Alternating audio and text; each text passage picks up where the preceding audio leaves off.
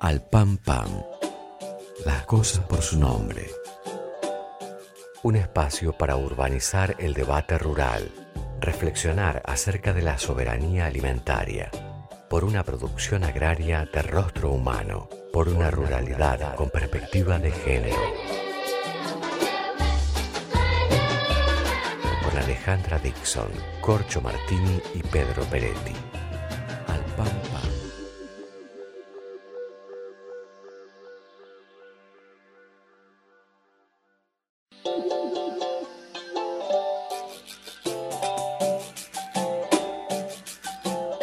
Muy buenas tardes, gente. No, novena, edición de Al Pan Pan por la querida Radio del Patria. Estamos eh, siempre con eh, la producción general de Rita Cortese, de Alejandro Basiliev, Mariana Ponce de León. Estamos con la coordinación general de Julia Bastanzo y la operación de Felipe Basualdo y de Diego Cisternas. A todos ellos y a todas ellas, muchas gracias porque son quienes hacen posible que estemos aquí. Muy buenas tardes, compañeros. Compañero Corcho, ¿cómo anda? Hola, ¿qué tal? Muy bien. Acá bueno. gozando del fresco de hoy, de hoy Sí, día el viernes. otoño- El otoño es lo más. ¿Cómo anda mi querido Pedro Peretti? Muy bien, anda. Anda ex- excelentemente bien. Espero que ustedes también estén muy bien, todos y todas. Y para hacer un gran programa. Hoy creo que va a ser un gran programa, de verdad. ¿eh? Tengo mucha fe en lo que pueda, lo que podamos extraerle a mi vecino Alberto Chiavarino, alias El Beto. Muy bien, ahora lo vamos a enseguida. Después de escuchar un poquito de música y escuchar unas palabritas sobre los temas de hoy, lo vamos a presentar.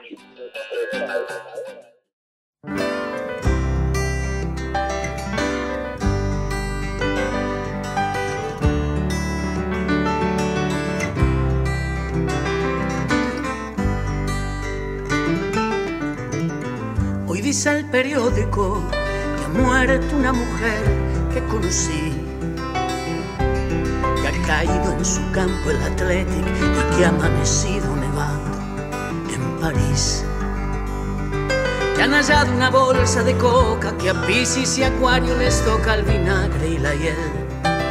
Que aprobó el Parlamento Europeo una ley a favor de abolir el deseo. Que falló la vacuna anticida. Que un golpe de Estado ha triunfado en la luna y movidas así. Pero nada decía el diario de hoy de esta sucia pasión. De este lunes marrón del obsceno sabor a cubata de ron de tu piel, del olor a colonia barata del amanecer, de este cuarto sin medias ni besos, de este frío de agosto en los huesos, como un bisturí. Hoy amor, como siempre, en el diario no hablaban de ti, en el diario no hablaban de ti, en el diario no hablaban de ti, ni de mí. Hoy amor igual que ayer, como siempre. En el diario no hablaban de ti, en el diario no hablaban de ti, en el diario no hablaban de ti ni de mí. La radio que han hallado muerto al niño que yo fui, que han pagado un fangote de tela por una acuarela falsa de Dalí, que ha subido la bolsa en el cielo, que siguen las putas en huelga de celo en Moscú, que subió la marea, que fusila mañana a Jesús de Judea que creció el agujero de ozono, que el hombre de hoy es el padre del mono del año 3000. Pero nada decía el programa de hoy de este eclipse de mar, de este salto mortal, de tu voz tiritando en la cinta del contestador, de las manchas que deja el olvido a través del colchón del otoño como una amenaza, del dolor de encontrar en las tazas tus huellas de carmín. Hoy amor, como siempre, en el diario no hablaban de ti, en la radio no hablaban de ti, en el diario no hablaban de ti, ni de mí. Amor igual que ayer, como siempre. En el diario no hablaban de ti, en la radio no hablaban de ti, en el diario no hablaban de ti ni de mí. Hoy amor, amor como siempre. En el diario no hablaban de ti, en la radio no hablaban de ti, en el diario no hablaban de ti.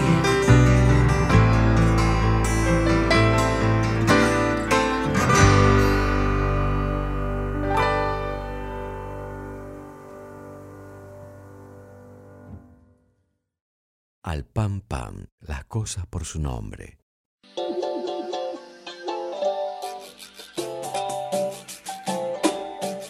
El 3 de mayo fue designado por UNESCO Día Mundial de la Libertad de Prensa.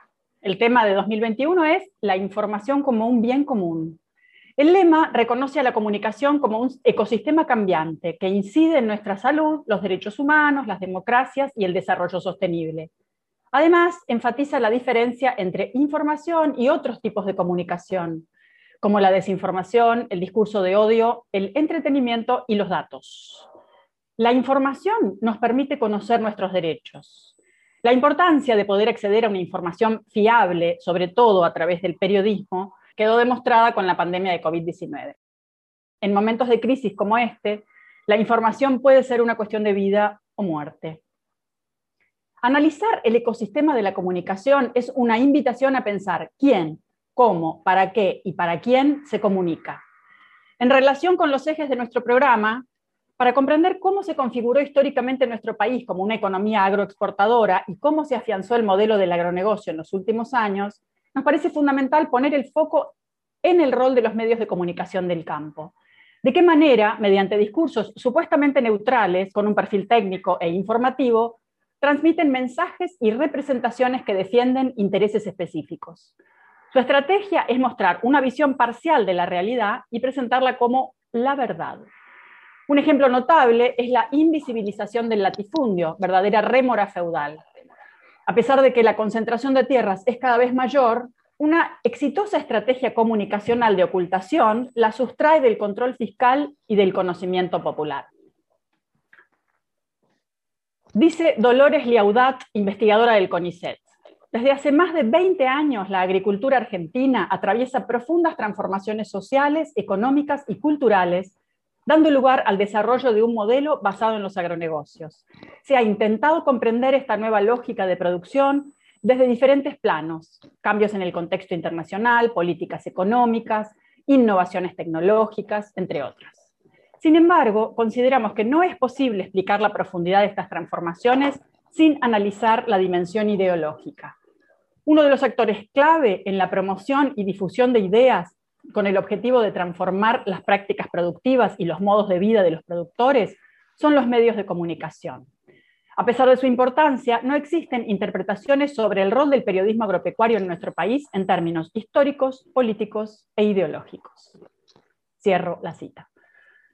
A partir de la consolidación nacional y la ampliación de la frontera agrícola, la Argentina se integró al mundo como proveedora de materias primas. En este contexto aparecen varias publicaciones. En 1866 nace Los Anales, de la mano de la Sociedad Rural Argentina. Esta publicación se mantiene vigente hasta hoy. Desde su fundación por Mitre en 1870, la temática agropecuaria ocupa un lugar central en el diario La Nación, que representa los intereses de los grandes propietarios rurales del país nucleados en la Sociedad Rural Argentina. En 1949 nace Mundo Agrario, revista oficialista que buscaba transmitir ideas y líneas de acción estatales de incentivo a la producción agropecuaria y también una apuesta al cooperativismo, que tras la caída de Perón perdería relevancia. Esta revista salió hasta 1962. Entre las muchas publicaciones de temática agropecuaria actuales se destacan La Voz del Campo y Clarín Rural. Desde 1971, el suplemento Clarín Rural pregona el modelo agropecuario que se consolidó en los 90 a partir de las políticas neoliberales y la innovación tecnológica. En sus páginas abundan publicidades justamente de los dueños de las innovaciones que difunden, Monsanto, Singenta, Nidera, BASF, Bayer, Don Mario, entre otros. Camiglia enumera sintéticamente la representación de lo agropecuario que sostiene este medio. Uno, una opción productiva, la, intensificación agropecuaria. Dos, una alternativa tecnológica, la incorporación de la tecnología moderna. Tres, un mercado privilegiado, la exportación. Cuatro, un patrón ambiental subordinado, la sustentabilidad mercantil. Cinco, un modelo productor agropecuario, el agricultor profesional innovador.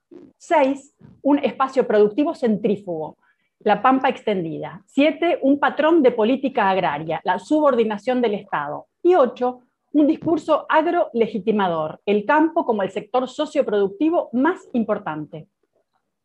A partir del conflicto del campo en 2008, crece el interés por analizar el abordaje de los medios nacionales sobre el modelo agropecuario y sus actores. Los autores Zunino y Aruguete describen la cobertura de Clarín sobre dicho conflicto mediante la teoría de la agenda setting o formación de la opinión pública, mostrando el espacio desigual para ciertos temas y cómo la cobertura de las noticias no reflejaba la evolución de los hechos reales.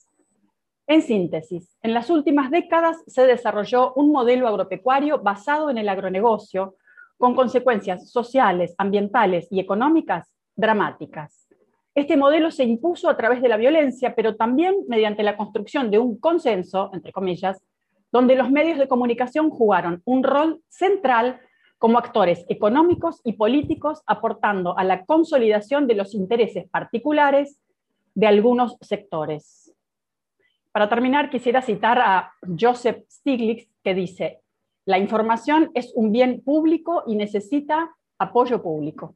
Al PAM PAM, las cosas por su nombre, un espacio para urbanizar el debate rural bueno, muy bien. Vamos a presentar entonces a, mm, a, nuestro entrevistado, que es el ingeniero agrónomo Alberto Chiavarino, es el director del programa Semillar de la Secretaría de Agricultura Familiar, Campesina e Indígena del Ministerio de Agricultura, Ganadería y Pesca de la Nación. Bueno, buenas tardes, Beto, ¿qué tal? Eh, bueno, en realidad quisiera, quisiera empezar haciendo una pregunta eh, que enmarque este, este, encuentro que tenemos con vos. ¿Qué son, qué, qué, definiría o qué son las semillas nativas o criollas y qué importancia tienen en el marco de, la producción agropecuaria agraria en la República Argentina? Bueno, bueno, primero buenas tardes a todos y un gusto y un agradecimiento de poder participar del programa. Eh, bueno, semillas nativas está bien definido, digamos, pues son aquellas semillas, digamos, que se han desarrollado en un territorio determinado eh, y que son originarias de ese territorio, eh, que tiene muchos años, digamos, de, antecedentes de haber surgido ahí, registrado en un lugar específico, en una geografía o en, un, en una región específica. ahora, la, de, la definición de criolla eh, es más eh, nueva eh, y sería aquella variedad que ah, no es originaria del lugar, pero que ha sido adaptado y ha tomado características del lugar por, todas las cuestiones tecnológicas, por distintas razones de temperatura, lugar, luz, etcétera, etcétera, ha tomado su característica y se ha adaptado. Igualmente, hay toda una discusión a nivel internacional eh, con respecto al tema de semillas y criollas, digamos, si todavía no tiene su lugar ganado estable y definitivo, pero bueno, eh, nosotros estamos, casualmente ayer hubo una reunión muy, muy importante con gente de, del INTA, del INASE y con algunos especialistas, digamos, y como para ir buscando eh, una definición, por lo menos, digamos, desde la Argentina, una definición específica para semillas nativas y criollas. ¿Y por qué son importantes las semillas nativas criollas en la producción, digamos, en relación a las semillas de los semilleros concentrados, etcétera? ¿Qué papel cumplen en Argentina? Eh, hay, hay, un, hay un, dato, un dato duro que es bueno refrescar, eh, que lo tengo acá, que de las 250.000 especies conocidas en el mundo, es el dato de la FAO del 2015. 30.000 son comestibles de esas 250.000. 7.000 son las que se han utilizado en alimentación, 150 son las que se cultivan actualmente y 7 especies eh, son las que eh, hacen eh, el 75% de la, del consumo humano. Y dentro de cada especie se han ido concentrando también las variedades. O sea, si uno ve la semilla, ha pasado lo mismo que ha pasado, no sé, en la, humanidad con la finanza, con, eh, con, los, distintos medios de producción, etcétera, etcétera. Una terrible concentración que, hace, que provoca una debilidad. Entonces, ¿qué, ¿cuál es el resguardo de cada una de, nuestro, el resguardo nuestro como alimentación? Está en las semillas nativas criollas. Tal es así que hay un proyecto de los chinos de tener un, barco, un banco de germoplasma con más de 500.000 especies, digamos. Eh, o sea que están poniendo mucha ficha y si están poniendo mucha ficha es porque eh, algún run, run hay. Ahora, es importantísimo para un país tener ese, ese, esa especie nativa y criolla identificada, protegida, etcétera, etcétera. Porque si no, viene cualquier empresa, se lleva esos eh, semillas de esos bancos o captura semillas y puede apropiársela para entrar en un circuito comercial para esa empresa. Pero ya ha pasado. Qué cosa, qué, interesante, Beto, ¿no? Qué, qué, dato además central para la soberanía y seguridad alimentaria, porque imagínate esa concentración de semillas, eso deja fuera muchos pueblos eh, que tienen que ir a buscar semilla importada o lo saca de, la, competencia, ¿no es cierto? Es un dato clave para la soberanía y seguridad alimentaria, ¿no? Totalmente, digamos, por eso, digamos, la, importancia que tiene el resguardo de, de esos cultivares, porque hay una razón que es lógica, digamos, una empresa, eh, eh, en vez de tomar la semilla como un bien social, toma la semilla como un bien de uso y como un bien de renta y, esa renta puede terminar en cualquier cosa. No nos olvidemos que hace unos 15 años, creo, no me acuerdo exactamente qué edad, qué tiempo, pero eh, anduvo dando vuelta el tema del gen, del gen terminator, del gen candado, que había una empresa que podía ponerle a la semilla un gen para que después no naciera y la única proveedora de esa semilla iba a ser esa empresa. Eso es una barbaridad que la está, no está permitido, o sea, no, está totalmente prohibido, pero, pero rondó en alguna cabeza o en algún grupo económico. Eh, con lo cual eso fue un desastre. ¿Qué, es semillar? Explicarle a nuestra multitud de oyentes, que cada vez son más, eh, ¿qué es el proyecto Semillar? Bueno, es un programa, justamente, eh, es el programa Semillar es un programa que surge el año pasado dentro de la Secretaría de Agricultura, Ganadería y Pesca, y dentro de la Subsecretaría de Agricultura Familiar Campesina Indígena, un programa que eh, lo que no es un programa de provisión de semillas, es un programa que quiere empoderar, fortalecer, eh, impulsar a todos aquellos agricultores en forma individual o, o asociados, ya sea en cooperativas, en grupos de, en grupos de hecho o con mayor o menor formalidad, para, que, para dar un paso en la producción de semilla y que esa producción eh, eh, de semilla nativa y criolla asegure la provisión de semilla para todos los agricultores, porque hay un problema que hay una falta de semilla, o sea que las empresas, eh, como dijimos antes, se dedican a reproducir o a producir una semilla que le dé renta, pero por otro lado hay infinidad de falencias, tanto ya sean maíces, en papas, en zapallo, en lechuga, en, un montón de especies, y lo que quiere hacer el semillar es eso, o sea, eh, darle formalidad, que los productores puedan em, eh, em, producir mejores, más y mejores semillas. Para la agricultura familiar en nativa y criolla, pero no está centrado solamente en nativa y criolla, ¿eh? o sea, pero en principio es fundamentalmente para eso. Y ese programa contemplaría la posibilidad de fomentar y de apoyar la producción de semillas nativas y criollas eh, con provisión sin tener que pagar derechos de derechos de patente o no derechos de patente, derechos de uso a las multinacionales, a las grandes empresas que hoy controlan el sector semillero en general? Sí, es un sector eh, de, que tiene una gran informalidad, porque es lógico, digamos, decir, eh, eh, un sector de, muy, de pequeños productores, pero que son los, productores que han mantenido sus, los custodios de la semilla y han mantenido durante años esa producción. Ahora, lo que aspira el programa es que aquellos que están agrupados y se quieren transformar en una cooperativa, facilitarle para que, hagan una cooperativa.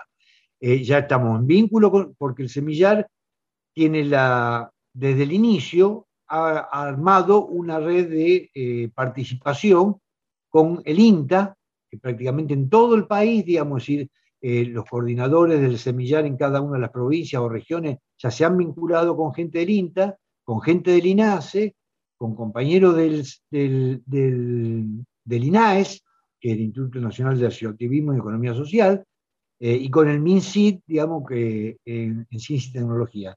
Todo ese paquete, todo ese grupo trata de abordar una problemática y desde cada sector darle la, lo que eh, esas organizaciones necesitan. Que son muchas las falencias, porque no solamente en infraestructura, sino para producir mejor, en maquinarias, eh, para, no solamente para producir las semillas, sino para después eh, lo que sea el, limpiado, mantenimiento, eh, y poder también comercializar, no solamente en un intercambio de semillas, que es lo que se hace actualmente, sino que den un paso más y puedan vender. ya hemos estado haciendo vinculaciones para que puedan vender al Estado, a los estados nacionales, provinciales, municipales, y bueno, que haya más, más, más cantidad de semilla y de mejor calidad.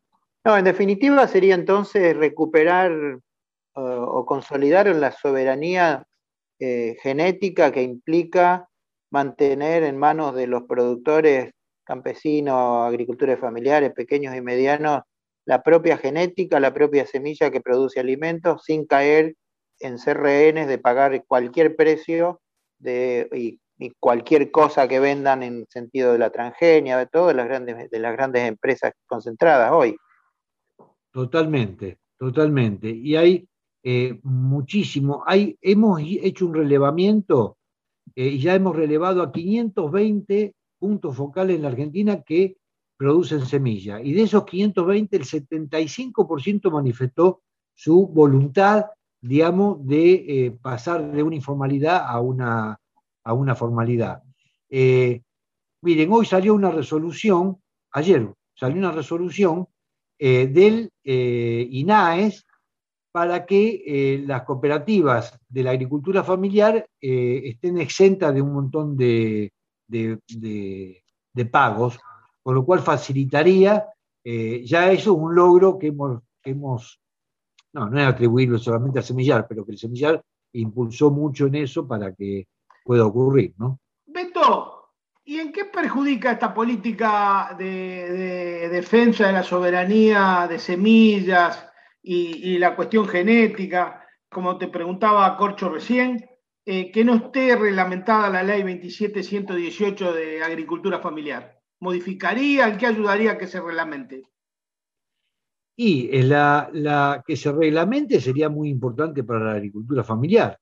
Eh, y hay una, y para el caso de semillas, dentro de la ley, dentro de la ley eh, está contemplado la creación de los del CEPROSENA, que serían centros de producción de semilla nativa. CEPROSENA.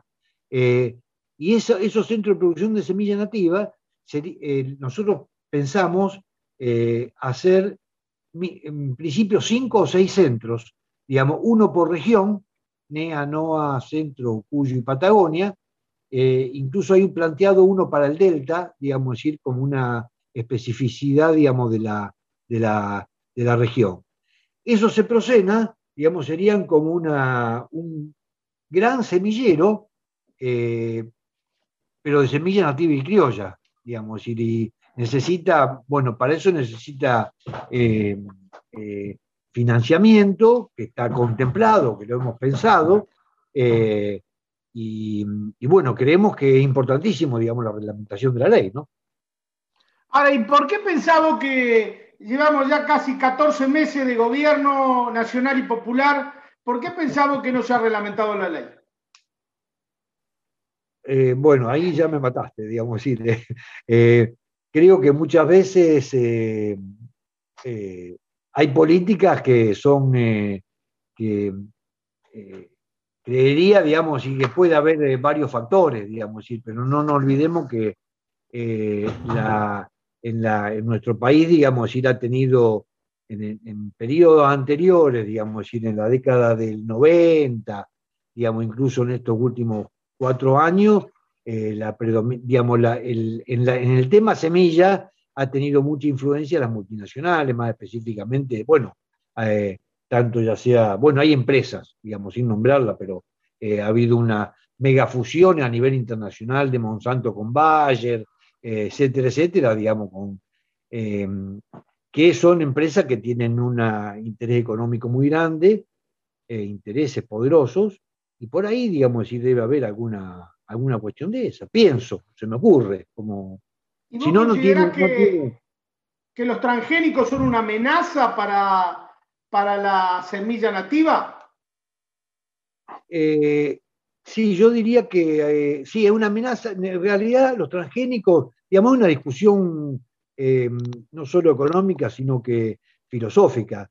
Pero eh, yo creo que, al contrario, yo creo que en algún momento la semilla nativa y criolla van a ir tomando, por eso los chinos quieren hacer un banco de 500.000 especies, digamos, porque es un, reaseguro de la humanidad, es un reaseguro muy grande, una, un valor genético extraordinario, digamos, es eh, imaginémonos que lo, que planteó la FAO de que eh, ocho especies cubren prácticamente el 75% del consumo humano, y eso es una debilidad terrible, porque a cualquiera de esas especies le puede agarrar la pandemia de la, del coronavirus, como le agarró a los seres humanos, le puede agarrar una, una, un virus, una bacteria, un hongo, algo, digamos, decir, que, que, ponga en jaque cualquiera de esas especies, digamos, y entonces, digamos, si el los bancos de semillas y de germoplasma es un reaseguro genético extraordinario y muy valioso.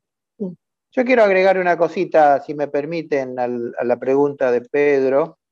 Eh, yo creo que el tema de la transgenia es un tema que bien usado no tiene por qué causar daños. El problema es cuando se usa comercialmente para fomentar la ganancia indiscriminada de, las empresas a cualquier costo, digamos, es un método de mejoramiento genético la transgenia, yo no le tengo particularmente miedo a eso.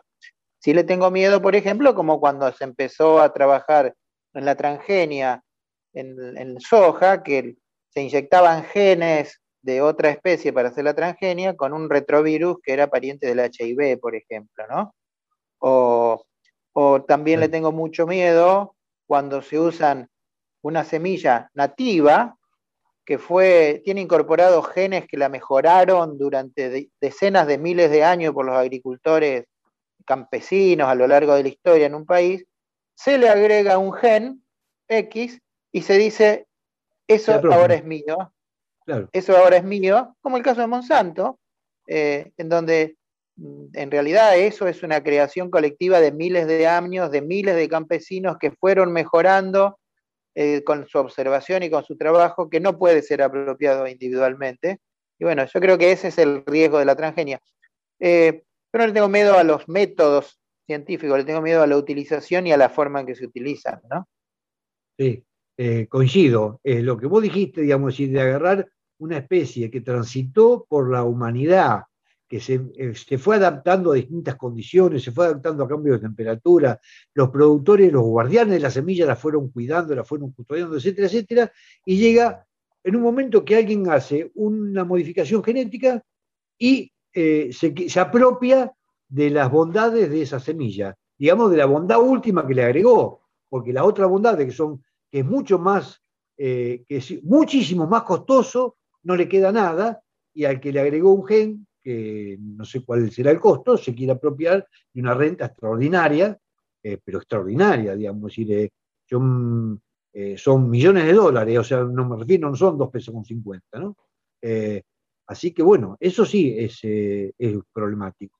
Bueno, Beto, yo no sé si hay alguna otra pregunta. Creo que queda bastante clara la importancia de un programa como el Semillar, ¿no? que implica nada más y nada menos que recuperar y consolidar la soberanía genética y ponerla a disposición eh, en forma sana al, conjunto de los productores, protegiendo el acervo histórico de, millones de campesinos, campesinas, de productores, productoras que a lo largo de los años hicieron que hoy podamos estar comiendo un trigo, un maíz, una arveja, y que no tiene por qué ser apropiado esos miles de genes incorporados por empresas multinacionales.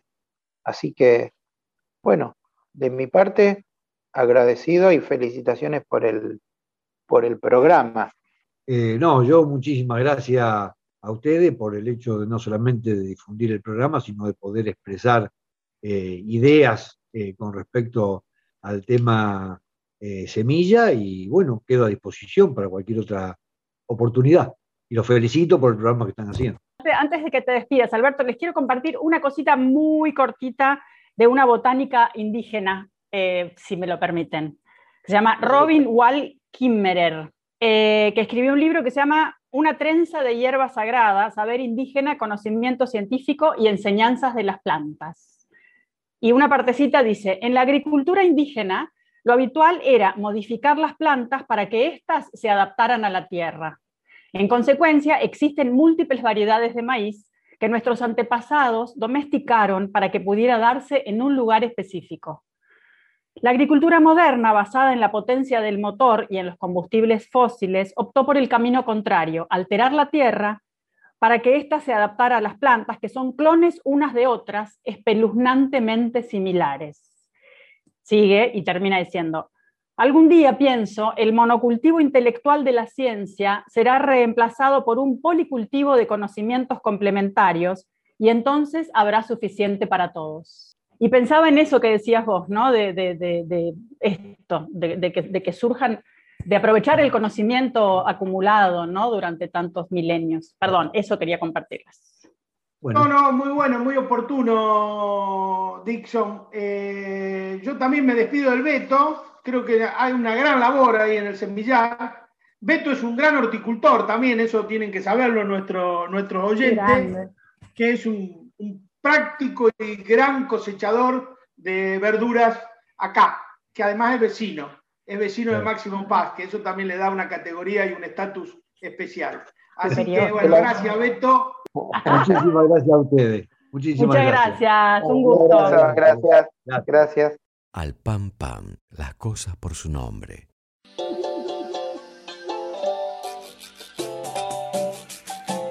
Bueno, después de escuchar esto, la verdad que es súper, súper interesante. Queremos hablar mucho más de esto y escuchar mucho más.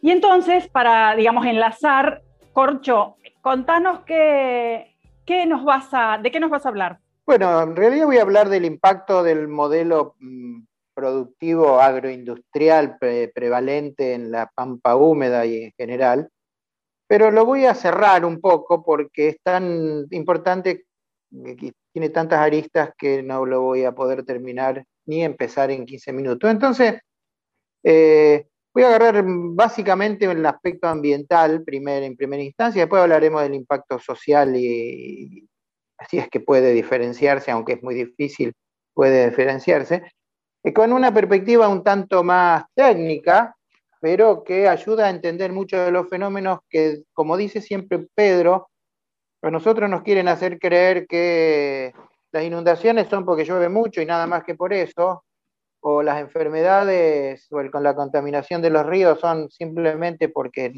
eh, así pasa, es obra de Dios. Eh, y, en realidad quiero, bueno, contar un poco la relación en este caso del impacto sobre el, sobre el desmonte de cantidades de bosques y el impacto sobre otras cuestiones vinculadas a la contaminación y todo eso. Entonces, para empezar, digo, la, el, modelo del, este modelo productivo, eh, lo que provocó en general una, gran utilidad económica en sectores concentrados de la economía con un sector rural y sector financiero, con una eficiencia importante desde el punto de vista productivo y con una ineficiencia absoluta desde el punto de vista social y ambiental. Fue tan eficiente el tema en, lo económico al, principio que provocó que se expandiera la frontera agrícola de una manera importante. O sea, antes la, soja o, las cosas se sembraban en lugares en donde había suficiente cantidad de agua o, buenas condiciones. Eh, la siembra directa, el uso de herbicidas totales, la eh, aparición de de semillas o de cultivos con más resistente a sequía permitió que se mudara a otra zona. Y otras zonas que se mudaron, se mudaron a zonas tradicionalmente ocupadas por bosques en la, República Argentina, bosques que ahora vamos a ver la importancia que tienen y la importancia que tiene básicamente la desaparición de esto. Eh, los bosques cumplen un papel fundamental en la regulación de la temperatura a nivel local, mundial, y tienen un importantísimo papel en el ciclo del agua, o sea, cómo se recicla el agua de lluvia, cómo absorbe, cómo las plantas la, chupan y cómo la transpiran. Y básicamente los bosques tienen un papel fundamental es en la degradación del anhídrido carbónico, del anhídrido carbónico que hay en el ambiente, porque por el proceso de fotosíntesis, de noche las plantas absorben anhídrido carbónico, transforman el carbono en materia vegetal y liberan el oxígeno, o sea, oxigenan el ambiente. Cuando, ese es un fenómeno ultra comprobado, el, proceso de fotosíntesis hace eso, toma anhídrido carbónico, produce azúcares eh, y libera el oxígeno y transpira y el agua. Sin embargo, en Argentina, que según la FAO tiene el índice más alto de desmonte del mundo, al 0,8% de los bosques nativos de, desmontados anualmente, o sea, un ritmo que 100 años quedaríamos con cero bosque, provocó que en los últimos 20 años se desmontaron 8 millones de hectáreas en la República Argentina. 8 millones de hectáreas implican, imagínense, un, un un rectángulo de 1000 kilómetros de largo por 80 kilómetros de ancho. Ese es el equivalente para tomar dimensión. Agarren un auto, hagan 1000 kilómetros y después doblen y hagan otros 80 kilómetros. El rectángulo ese es lo que se desmontó Podríamos decir que, bueno, que es un proceso que pasó. En realidad, si bien existe una ley de, bosques, en el 2019, básicamente en las cinco provincias más boscosas del norte, entre que están Salta, Santiago del Estero, Jujuy, Formosa, Tucumán, se desmontaron en el 2019 81.000 hectáreas y en el 2020 se desmontaron 115.000 hectáreas en la misma provincia. O sea, avanzamos más lentamente, pero a un ritmo muy importante. Y yo quisiera hacer un dato. La cantidad de anhídrido carbónico que no se absorbió y quedó en la atmósfera por la falta de esas 115.000 hectáreas de, de bosques implican nada más y nada menos que 20.930.000 toneladas de anhídrido carbónico. Es lo equivalente al consumo de 4.800 vehículos motor a funcionando. Entonces nosotros nos preocupamos y nos hacen el versito de preocuparse, ay, hay autos con bajo emisión de carbono, no sé qué, regulaciones internacionales, y sin embargo se sigue desmontando. Eh, y se producen este tipo de cosas. ¿Qué implica que haya anhídrido carbónico en el, en, el, ambiente? Implica que se produce lo que es el efecto, todo el mundo conocemos, sobre todo los agrónomos, los que estamos en este tema, el efecto invernadero. El anhídrido carbónico tiene la característica de que deja pasar la radiación ultravioleta que viene del sol, y cuando se transforma en energía calórica por cuando rebota en la Tierra, esa, que se calienta la Tierra, cuando se enfría, ese calor no se puede ir porque lo detiene el anhídrido carbónico. O sea, es como hace el efecto de un plástico en un invernáculo. ¿Eso que provoca? Provoca un calentamiento importante a nivel global y, una, y afecta fundamentalmente al, tema del cambio climático. Eh, el tema del cambio climático que vemos hoy, las consecuencias que está teniendo, el cambio climático se va a producir de cualquier manera porque es sabido que los fenómenos naturales provocaron que donde había millones de hectáreas de bosques hace millones de años, hoy hay desierto y hay petróleo abajo, pero una cosa es eh, fomentar eso y otra cosa es atemperarlo con los bosques. La cuestión de la, la cuestión de la, del, desmonte eh, implica una serie de elementos que son importantísimos. Primero la pérdida de, también, la pérdida de, biodiversidad.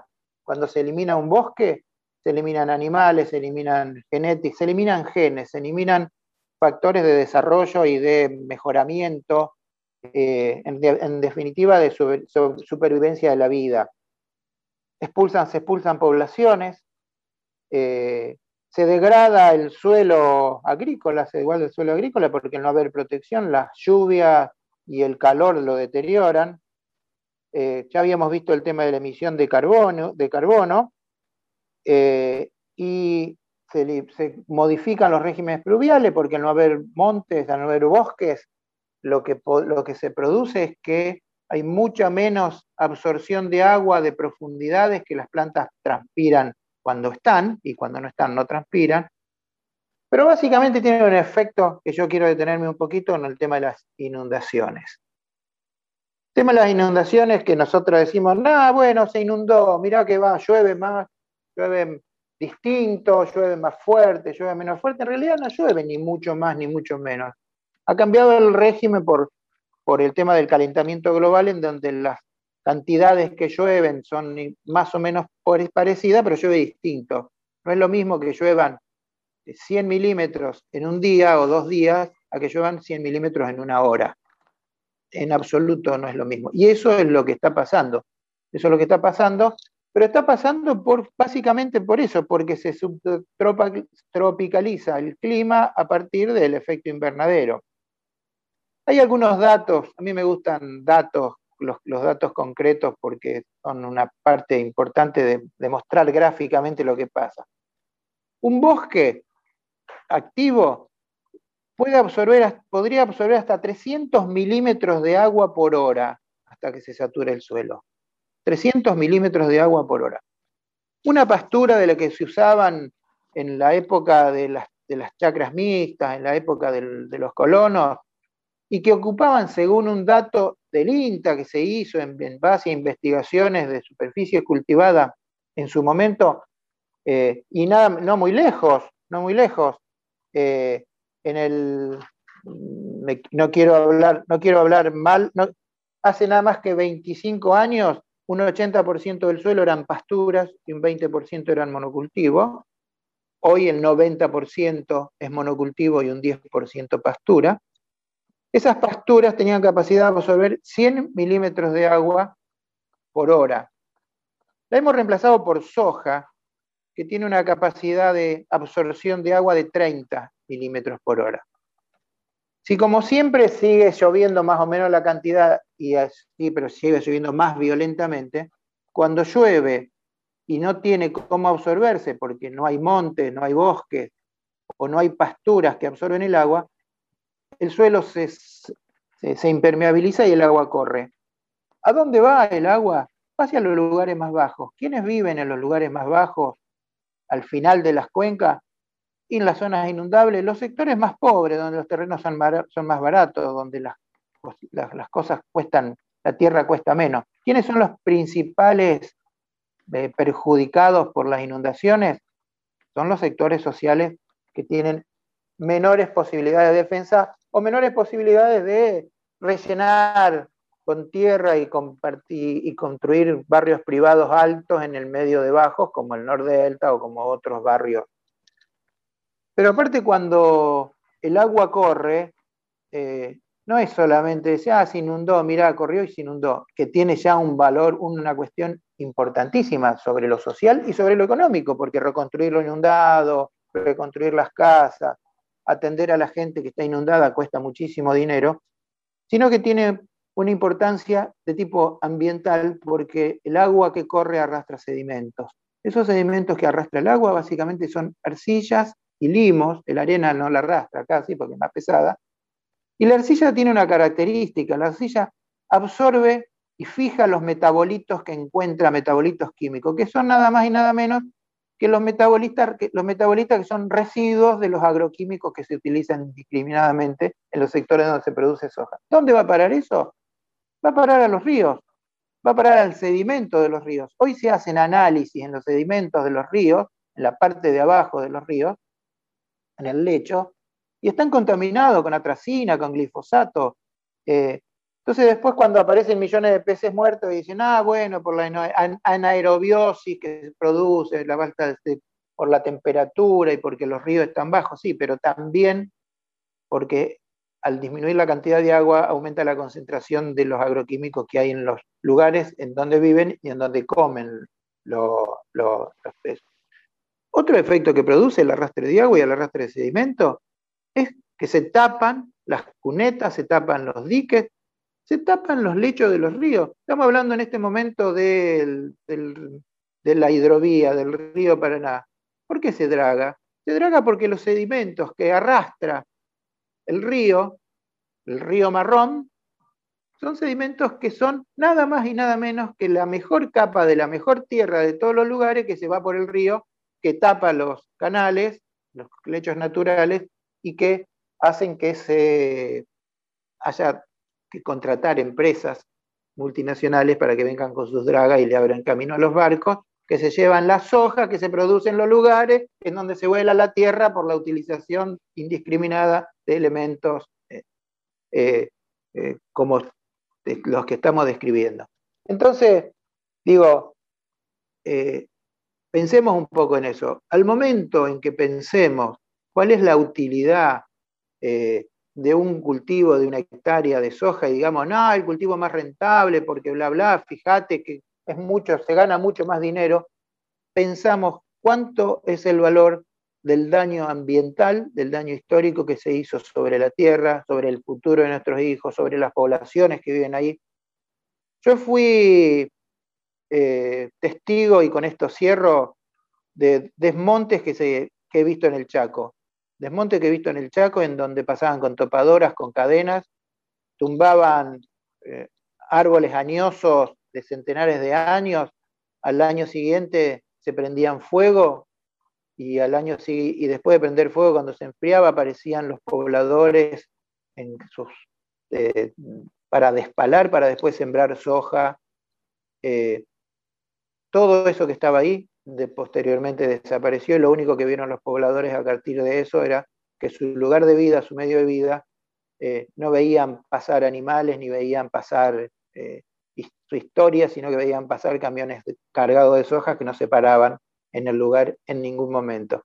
Entonces, bueno, eh, todo esto es un aspecto solamente de los decenas de aspectos que tiene la cuestión del monocultivo en la República Argentina, del modelo agroindustrial, en la República, agroindustrial en la República Argentina, eh, y que tenemos que charlar porque los costos son infinitamente superiores a la rentabilidad que tiene lo que se puede apropiar un productor por hacer soja en un lugar como el que antes había bosque.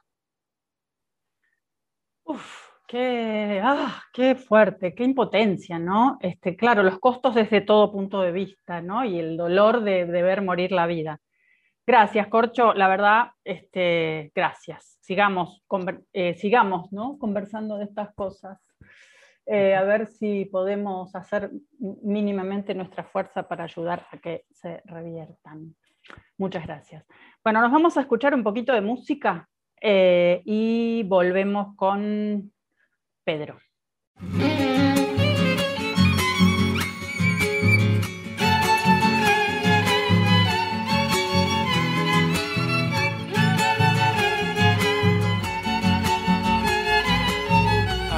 Cuando te aprieto a mi pecho y me iluminas el alma, pueden saber de tu tiempo, de tu raíz, tus entrañas cuando te aprieto a mi pecho y me iluminas el alma.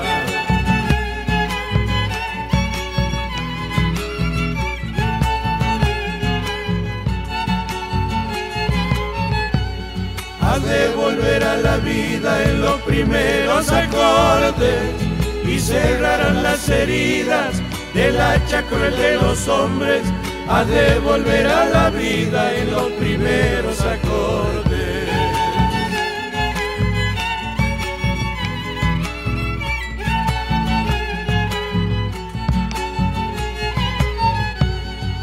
Lagrimitas de estrellas se han derramado en tu sombra, oscura tu luna llena se ha de encender con mi copla Seis lagrimitas de estrellas se han derramado en tu sombra. Ahora, guitarra, dame tu magia para cantarle a mi tierra. Quiero sembrar en tu caja semilla de chacarera. Guitarra, dame tu magia para cantarle a mi tierra. Que venga la segunda y que sea bailadita.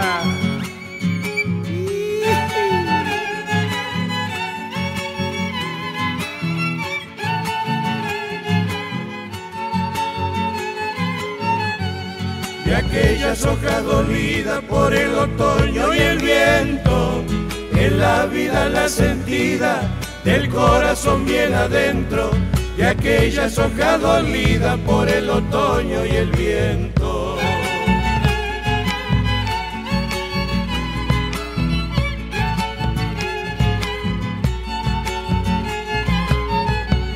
Ay, si pudiera contarme bien despacito al oído la afinación de las aves y el acentito del río. Ay, si pudiera contarme bien despacito al oído.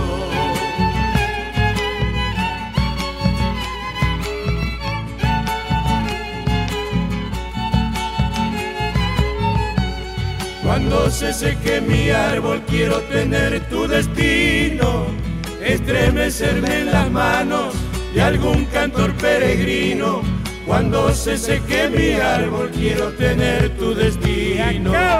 Guitarra, dame tu magia para cantarle a mi tierra. Quiero sembrar en tu caja semilla de chacarera. Guitarra, dame tu magia para cantarle a mi tierra. Al pam pam, las cosas por su nombre.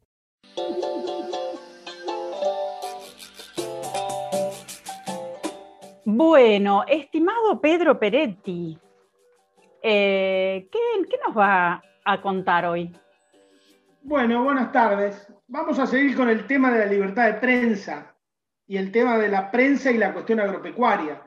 Yo creo que el día martes hubo un hecho muy auspicioso, una sabia y gran decisión del Ministerio de Agricultura de la provincia de Buenos Aires que presentó su revista la revista que se denominó MDA, Ministerio de Desarrollo Agrario, eh, por su sigla. Es una sabia y gran decisión. No todas las grandes decisiones son sabias. Puede haber grandes decisiones que carezcan de sabiduría. Esta es muy importante, porque la Argentina es un país agrario, sin debate agropecuario, sin debate de política agropecuaria. el único debate que hay eh, en la Argentina es en torno a las cuestiones técnicas y alguna opinión política ahí, pero eh, está monopolizado por los dos grandes diarios de la República Argentina, por Clarín y por La Nación. Ellos tienen el monopolio del debate y es un gueto en donde se discuten cuestiones técnicas y está eh, direccionado centralmente a glorificar un modelo de producción agropecuaria y un modelo de productores.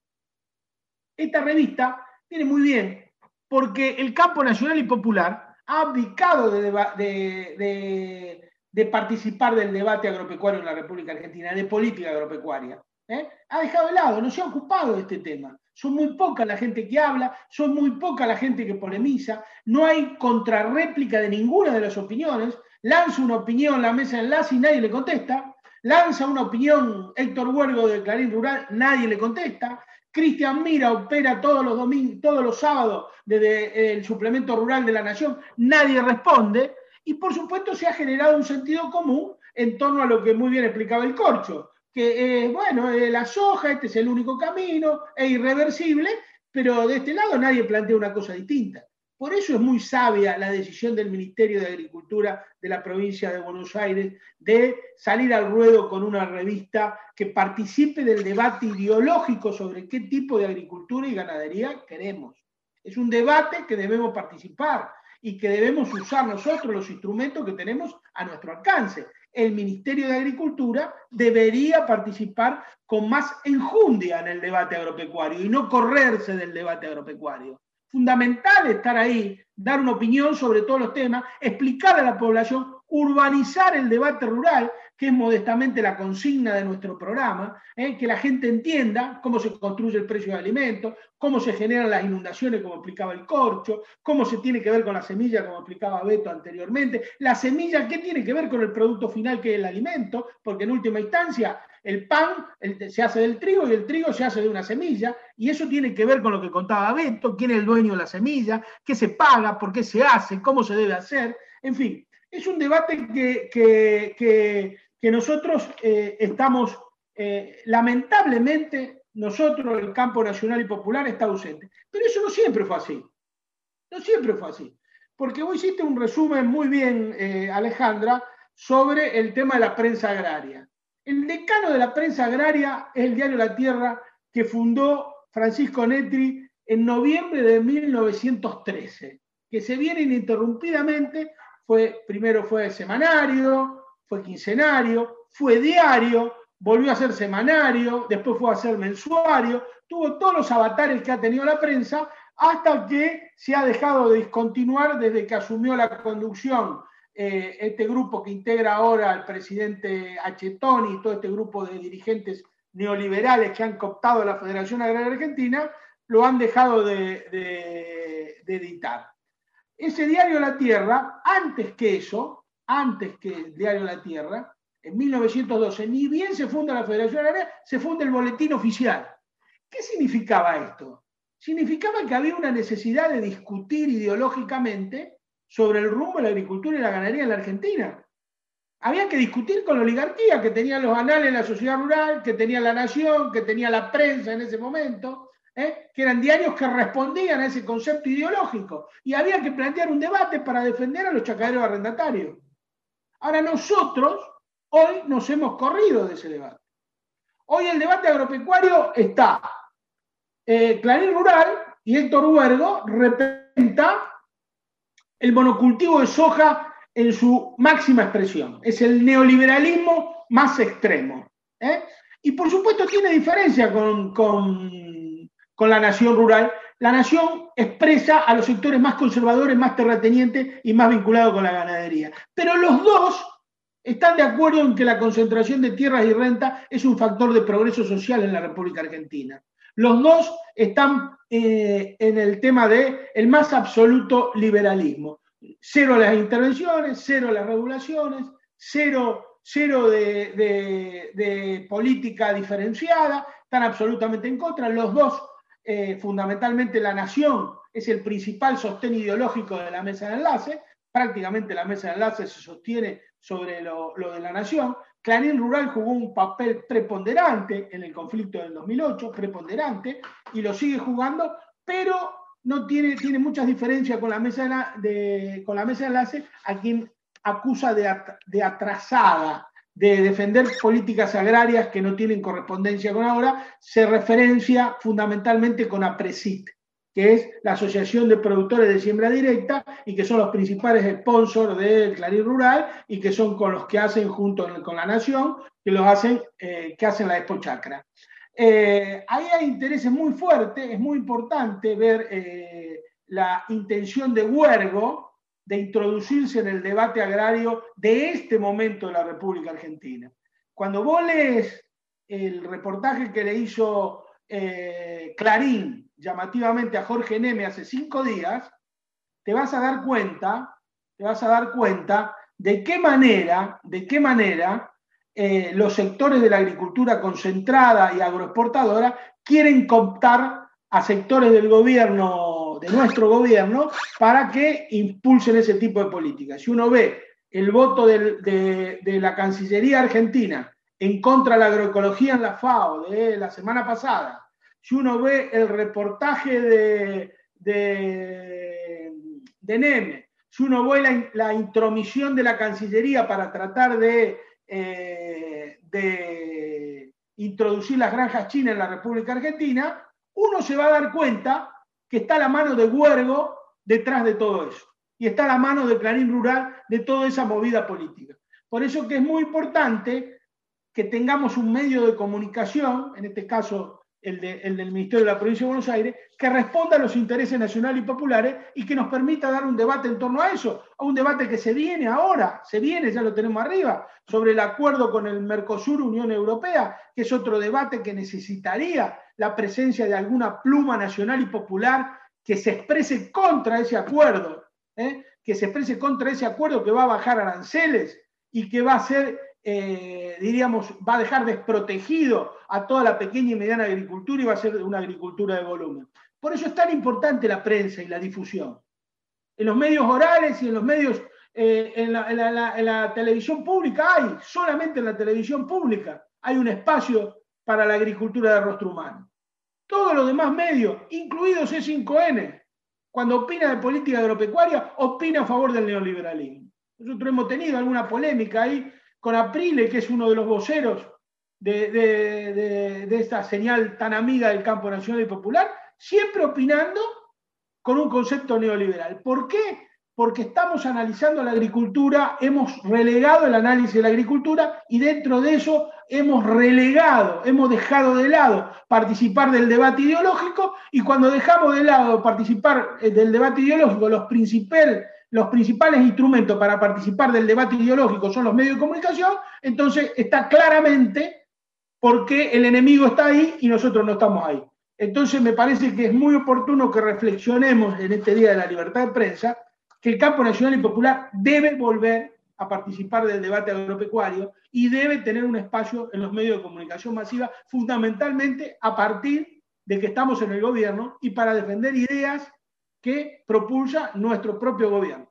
Así que esa es un poco la reflexión que les quería dejar hoy, Corcho, Alejandra, que creo que este programa, modestamente, modestamente, empieza a tratar de, eh, eh, de solucionar ese déficit que tenemos, que es de poca comunicación, y por eso planteamos que hay que urbanizar el debate agropecuario, que debe ser de toda la sociedad y no de un gueto como es la nación rural o como el Clarín rural.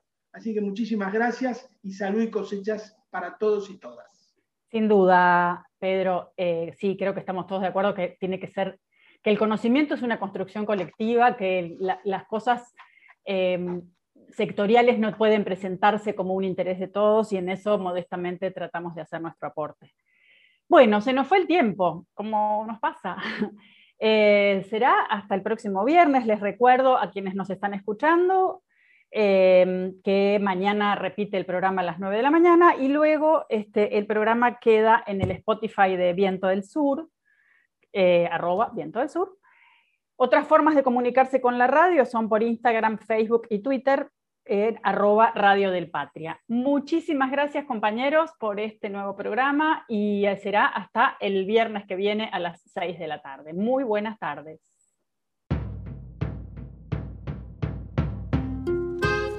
Nos enterraron, pero se olvidaron que somos semillas.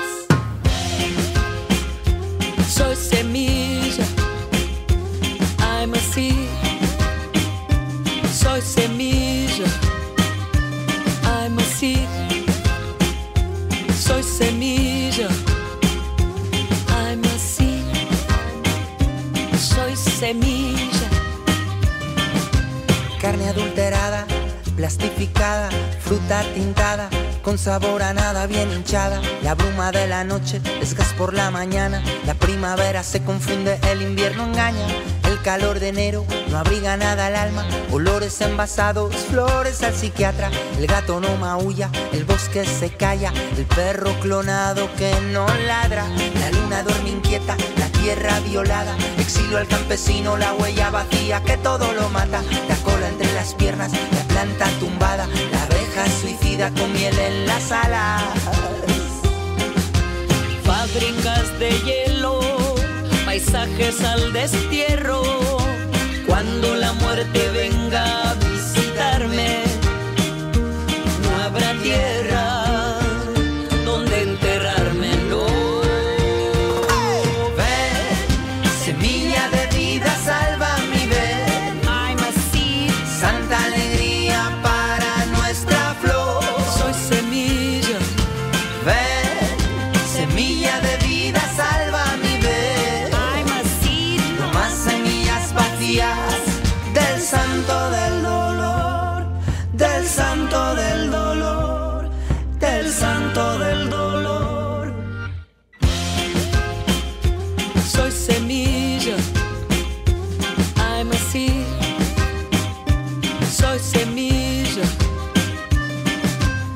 Flores que se clavan en floreros, campos sin agujeros, el pan sin cada día, las verdades en los huesos, abrochen cinturones, turbulencias en los cuerpos, la duda no existe en su cuaderno de vuelo, insomnio del respeto, el miedo entre sus manos, la puesta al sol, ellos la han ganado, la manzana no se pudre, estaciones de 10 meses, 100 grados en diciembre, la piel de la tierra escuece.